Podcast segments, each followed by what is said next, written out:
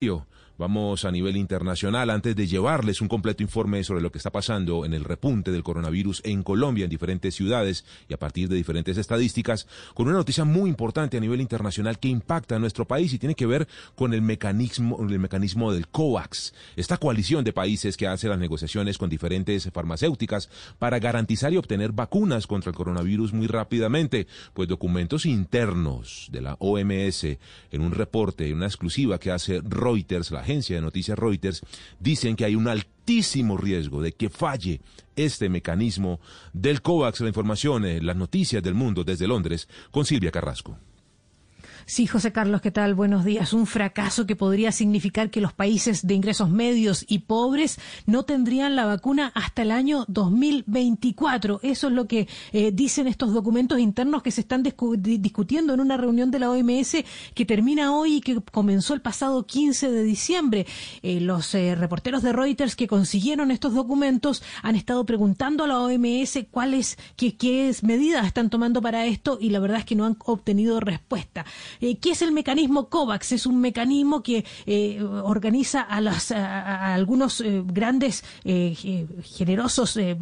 contribuyentes a, la compra de las vacunas que están en Gavi, junto con los gobiernos, junto con las farmacéuticas y la OMS para administrar esas vacunas que se necesitaban llevar a los países más pobres. El objetivo, lo que se habían planteado, era llevar dos mil millones de dosis para fines de 2021 para cubrir el 20% de las personas más vulnerables en 91 países, eh, principalmente países de África, Asia y América Latina. Y ahí es donde está Colombia incluido. Bueno, lo que ocurre es que estos documentos dicen que el mecanismo COVAX se ha visto afectado por una serie de problemas, incluido por un lado la escasez de dosis de vacunas, segundo que ellos optaron por las vacunas que eran más fáciles de transportar, la que tenían menos costo de almacenamiento y que resulta que han fallado, como es el caso de AstraZeneca y la Universidad de Oxford pero además también tenían un compromiso con el Serum Institute de la India, que es el mayor productor de vacunas del mundo y que iba a suministrar